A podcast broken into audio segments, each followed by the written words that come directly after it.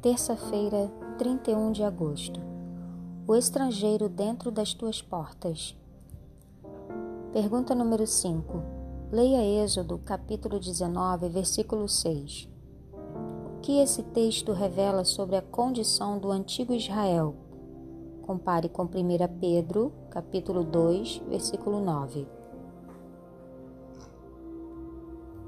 Israel tinha sido chamado do Egito para ser o povo da aliança de Deus, a nação por meio da qual o Evangelho teria sido propagado ao mundo, caso eles tivessem permanecido fiéis. Eles eram objeto do cuidado e do interesse especial de Deus, recebendo privilégios especiais e, ao mesmo tempo, responsabilidades especiais. Pergunta número 6. O que mais ocorre em Êxodo capítulo 23, versículo 12? Como Deus via os outros além dos israelitas? Muitas pessoas não se dão conta da universalidade do sábado. O erro mais comum é dizer que o sábado foi apenas para os judeus, erro exposto nos primeiros dois capítulos de Gênesis. Afinal, Deus criou todas as pessoas. Então, todos devem se lembrar do dia de sábado.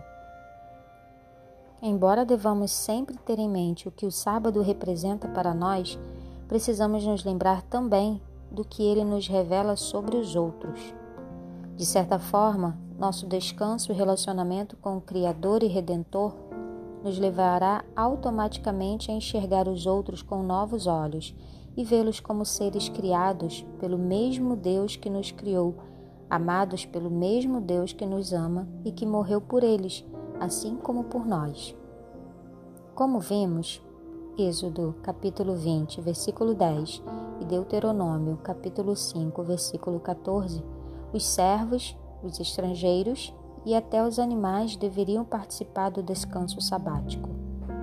Até mesmo os estrangeiros que viviam em Israel, isto é, Aqueles que ainda não participavam das promessas da aliança feitas a Israel deveriam desfrutar do descanso sabático. Isso é muito revelador. Os seres humanos e mesmo os animais jamais deveriam ser explorados e nem abusados. Todas as semanas, assim como o povo hebreu, devemos ser lembrados poderosamente do quanto temos em comum com outras pessoas e mesmo que desfrutemos de bênçãos e privilégios que outros não desfrutem, devemos nos lembrar de que ainda fazemos parte da mesma família humana e, portanto, devemos tratar os outros com respeito e dignidade. Sua guarda do sábado poderia se tornar uma bênção para aqueles que não guardam esse dia? Ou seja, como você pode usar o sábado como testemunho para outras pessoas?